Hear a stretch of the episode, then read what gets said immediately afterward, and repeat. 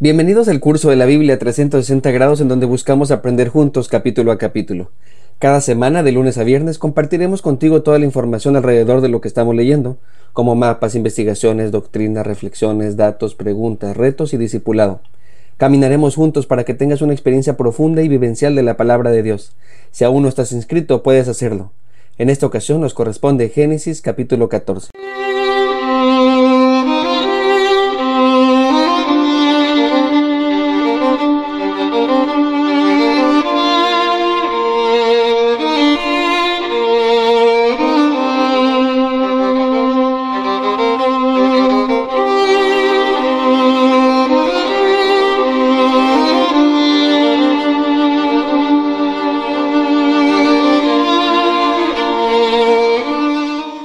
Este es un capítulo de Guerra de Tronos. Se trata del poder, del acaparamiento y la enemistad versus la ayuda, la entrega y la amistad.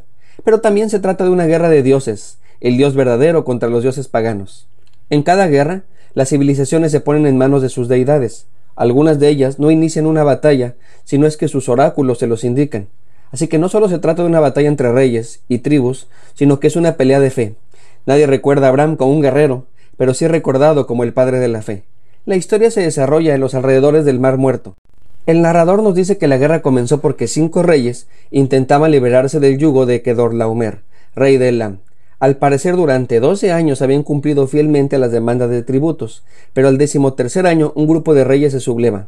Por lo que nos cuenta el texto, tardó un año el rey de Elam para comenzar la guerra. Esto pudo ser por distintas razones. Tal vez ese año fue para negociar un acuerdo, o quizá para quitarle su protección, y de ese modo se dieran cuenta de la necesidad de tener un rey que los proteja. También pudiera ser que se esperaba la dirección de sus oráculos. El texto no dice nada al respecto, así que solo nos queda especular.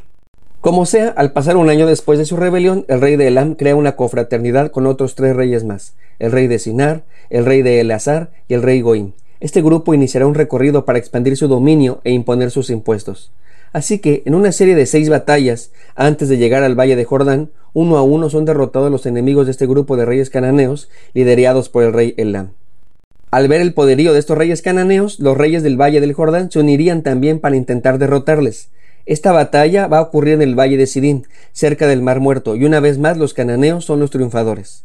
Muchos huyeron al verse derrotados. Era tanta su desesperación que algunos hasta se metieron a los pozos de petróleo para esconderse, y otros huyeron a las montañas. Se trata de una descripción humillante para los reyes del Valle del Jordán. Al quedarse sin defensa las ciudades, los reyes cananeos aprovechan para saquearlas.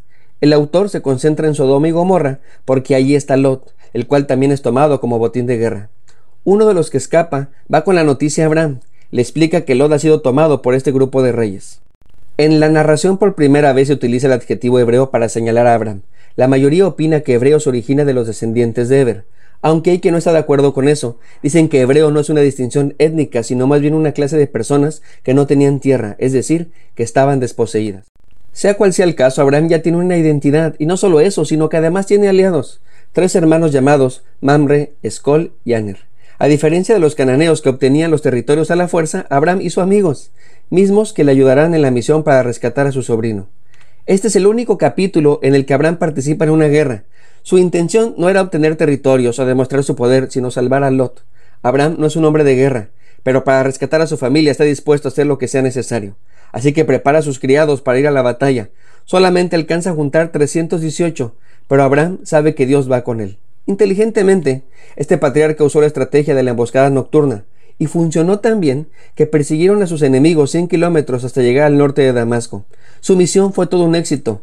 No solo rescató a Lot, sino a todas las personas y los bienes de estos reyes que habitaban en el valle de Jordán. Como era de esperarse, los reyes derrotados fueron a buscarle, y cuando lo encontraron sucedieron dos cosas. Sale a su encuentro Melquisedec, rey de Salem y sacerdote del Dios Altísimo. Spoiler alert. Como un spoiler, les platico que Salem es conocida por nosotros como Jerusalén. Es la misma que será nombrada la ciudad de David y la misma en donde se construye el templo. Este rey sacerdote reconoce en Abraham que el Dios verdadero está con él. Le atribuye su victoria al mismo Señor y le ofrece pan y vino. ¿Dónde hemos visto eso antes? Que un rey ofrezca pan y vino. El autor o la autora de la carta a los hebreos dice que este sacerdote, Melquisedec, era un adelanto de lo que haría el mismo Jesús. Nadie sabe de dónde salió este sacerdote, aparentemente pagano, que sirve al Dios verdadero. No tenemos registro, no sabemos de su descendencia, no tiene origen, solo sabemos que es un rey de paz. Salem significa paz. Tal vez deberíamos leerlo como Shalem, que se parece mucho a Shalom. Lo que más sorprende de este pasaje es que Abraham, que sí conoce a Dios, que ha sido el elegido para formar el pueblo, se somete a este rey sacerdote y le entrega el diezmo del botín. Con este acto, Abraham reconoce que el ganador de la guerra fue Dios y no él. Cada vez que damos una ofrenda y entregamos nuestros diezmos, estamos reconociendo delante de Dios que Él nos bendice. Mi pastor cuenta que un hermano le confesó que le estaba costando dar su diezmo. Le dijo al pastor que orara por él porque antes podía dar sin problemas, ya que no ganaba mucho, entonces su diezmo era poquito. Pero Dios le había bendecido un montón y ahora ganaba muchos miles de pesos. Entonces reconoció que no estaba dando el diez por ciento. El pastor le dijo, claro que sí, hermano, no se preocupe, yo voy a pedirle a Dios que le regrese su salario anterior para que no le cueste trabajo dar. El diezmo no es una enseñanza legalista, pues como podemos notar, está antes de la ley, es más bien una oportunidad para adorar a Dios.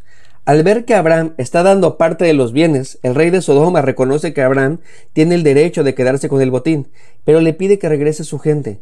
Abraham le responde que no quiere nada. Estos bienes no le pertenecen a él, sino a Dios. Abraham no luchó para hacerse poderoso, sino para rescatar a su sobrino. Así que le dice que le va a regresar todo, excepto la parte del botín que le pertenece a sus aliados, pues eso sería lo justo. Además, le dice que no quiere nada, para que él no diga más adelante que Abraham fue prosperado por este triunfo, sino que quiere que quede muy claro que Dios es el que hará de él una nación fuerte.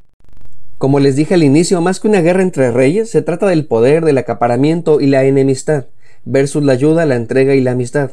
Los reyes pelearon por poder, Abraham por ayudar a su sobrino.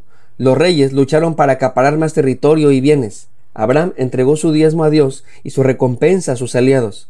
Los reyes en sus guerras ganaron enemigos, pero Abraham hizo amigos.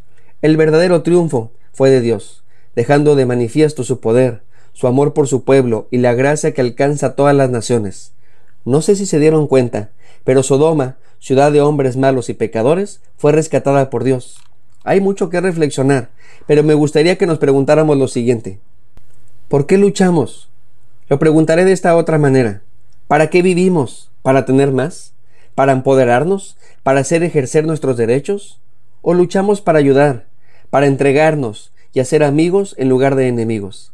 Soy el pastor Alex Cunillé. Dios te bendiga, que tengas un lindo día. Si Dios nos da permiso, nos vemos en el siguiente capítulo.